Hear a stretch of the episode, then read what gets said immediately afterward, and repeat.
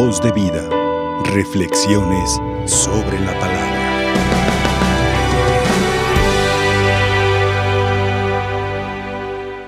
Los sencillos se acercan a Jesús para escucharlo. Para escucharlo.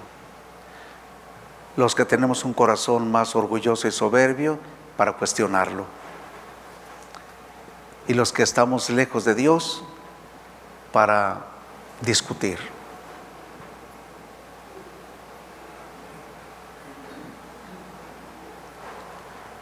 Cuando nosotros dialogamos con una persona que no conoce a Dios, hay que tener paciencia. Cuando dialogamos con una persona que rechaza libre y voluntariamente a Dios, hay que tener prudencia. Y cuando una persona está en contra de Dios, no hay que perder, no hay que perder el tiempo. Es decir, no tendrá oídos para oír ni ojos para ver. Por eso cuando nos acercamos a Jesús o nos acerquemos a Jesús es para escucharlo. Este es mi hijo, escúchenlo. Pero luego vienen las discusiones internas. Es que no me parece muy bien el Evangelio. Aplicado en nuestros días, yo pienso que Jesús cambiaría. Yo no estoy de acuerdo con esto que dice Jesús. Yo creo que Jesús se equivocó o no conocía lo que yo estoy viviendo. No nos acercamos a Jesús para escucharlo, sino para cuestionarlo. Queremos comprar una fe, una fe que no me cambie mi forma de pensar.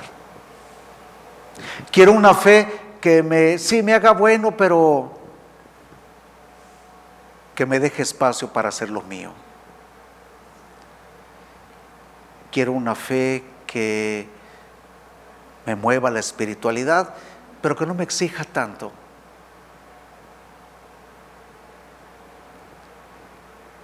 Quiero acercarme a Dios, pero que no haya tantos compromisos. Una fe así, mis hermanos, ni es fe ni nos salva. Querer lavar la conciencia con esas prácticas sin sentido, solamente engañándonos a nosotros mismos porque pues a Dios sabemos que no. No perdamos el tiempo. Mientras que los sencillos que quieren acercarse verdaderamente a Jesús, quieren escucharlo, quieren instruirse, quieren llenarse de sabiduría, quieren ser felices. Los que tenemos duro corazón y una cabeza cerrada, queremos manipular a Dios. Por eso mientras que unos se acercan a escucharlos, otro a cuestionarlo. Y eso me viene a colación un mensaje que me imagino que han llegado a ustedes. Mucha gente contenta porque dijo el Papa, dicen que dijo el Papa, que ya cambió el ayuno de la carne por prácticas, 15 prácticas sencillas de caridad. Y mucha gente dice, este Papa sí nos comprende, este Papa sí es moderno, este Papa sí es actual. Y esas prácticas son los nuevos fariseos, que buscan acomodar el Evangelio al gusto personal. Primero, ni lo dijo el Papa, el Papa no puede cambiar lo que es un regalo de Dios, un regalo de Dios. Y lo ven como una adversidad, como si fuera un enemigo de nuestra vida, el ayuno.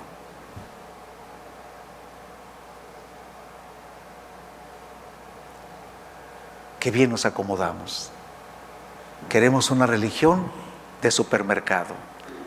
Quiero, voy al supermercado, elijo lo que yo quiero, la marca que yo quiero, veo los precios y me quedo con ello y pago. Esta es una fe que no sirve de nada.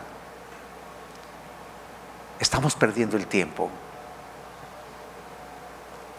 Ahora lo cuestionan a Jesús sobre, ya lo escucharon, sobre el matrimonio y el divorcio. Y Jesús es muy claro, ¿qué les prescribió Moisés? Moisés, no Dios, mi Padre. Y ellos contentos porque Moisés les dio oportunidad de divorciarse, felices y contentos. Y Jesús fue muy claro, eso les prescribió quién? Moisés pero no Dios. ¿Se dan cuenta cómo vamos rasurando el Evangelio? Vamos recortando lo que nos gusta y lo pegamos como eslogan en nuestra vida y lo demás lo rompemos. Este no es el Evangelio. podría parecer como aquellas personas que toman un texto, una frase y luego la, presentan para humillar, para desprestigiar, para pisotear la dignidad de otro. Y como dice la palabra de Dios, y ahí van, tener cuidado.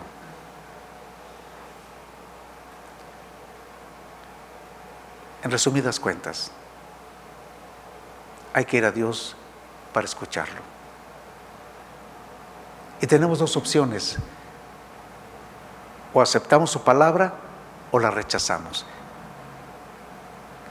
Quien está a medias ya la rechazó. Y esta es la invitación. Nos invita el Señor, ciertamente, todos esos actos de caridad, y de bondad que le atribuyen al Santo Padre, pues son del Evangelio. Hay que hacerlos, hay que hacerlos esos actos de caridad, sencillas, cotidianos, sin dejar de hacer lo que nos pide Dios. Esas son prácticas humanas buenas de caridad, sin dejar el Evangelio. ¿Sí me doy a entender?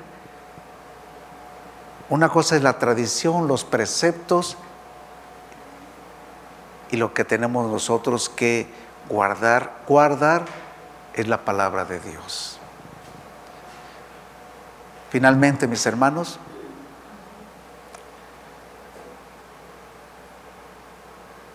la invitación que nos hace Jesús es eso, una invitación. Hace siempre una comparación Jesús. ¿Por qué lo dijo? Habéis oído que se dijo en el Antiguo Testamento. Ahora yo les digo. Y no es que la ley divina, Jesucristo, agarre el libro del Éxodo, del Deuteronomio lo rompa. No. Ahora lo presenta con marcatexto. ¿Qué significa esos mandamientos? Y él mismo lo dice, vengo a que se cumplan. Y no que por los preceptos humanos, por las conveniencias, por los gritos, por las exigencias, por la dureza del corazón, vamos cediendo.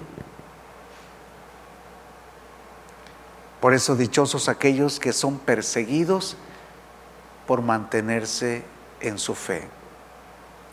No serás comprendido, serás ignorado, te dirán ignorante, cosas del pasado, tú todavía crees en eso. Y muchas veces, por evitar ser aislado, ser marginado, por ser criticado, apostatamos. Es decir, renegamos de Dios, nos escondemos o nos humillamos. Qué buen trabajo hizo el enemigo con nosotros. ¿Qué te parece si nos mantenemos firmes en lo que creemos? ¿Por qué crees que eres criticado por lo que crees? ¿Por qué crees que eres vilipendiado por lo que tú anhelas desde Dios? Porque no le gusta al enemigo y es el enemigo el que habla. Pero eso nos da a entender que tal vez no estamos bien convencidos de nuestra fe. Al fin de cuentas, si nosotros hacemos caso al enemigo, vence nuestras esperanzas, destruye nuestra fe y viene menos nuestra caridad. Y sigue reinando el enemigo por falta de fidelidad a su palabra. No se trata ni de presumir, porque la fe no se presume, la fe se vive todos los días. No se trata de imponer a nadie lo que yo creo, no, se trata de defender lo que yo pienso, lo que yo creo y lo que yo estoy convencido. Basta. No se trata tampoco de ser tercos, necios. No se trata de ser raros. El ser creyente es ser diferente al mundo, no raros. Porque a veces decimos que somos creyentes y nos aislamos de la gente, no queremos saber nada, piadositos, cuidado, cuidado con eso. El ser creyente es estar en el mundo sin ser del mundo y vivir la alegría de ser un creyente auténtico como ovejas del Señor en medio de lobos y no tener miedo. ¿Por qué? Porque el Señor está contigo, porque el Señor te da fortaleza espiritual. Dios los bendiga. No tengan miedo, no tengan miedo de creer que a nadie le hacen daño más que al enemigo. Y si el enemigo tiembla por tu fe, que sea glorificado el nombre de Dios. No te sientas menos, ni te sientas más.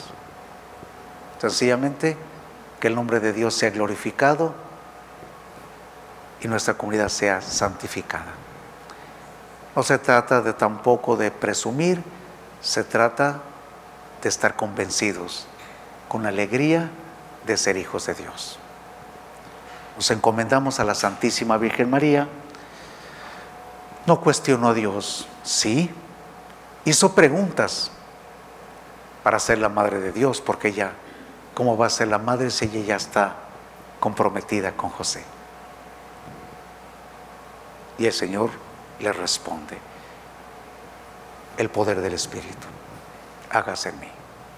Es decir, podemos preguntar, podemos cuestionar, sí, nuestra vida, no cuestionar a Dios. Acerquémonos pues al Señor como el que escucha como el discípulo, no como el orgulloso que se siente maestro y conocedor de la verdad, que humilla, quiere aparentar, quedar bien o humillar a sus hermanos. Dios los bendiga y la Santísima Virgen María nos acompañe. Voz de vida, reflexiones sobre la palabra.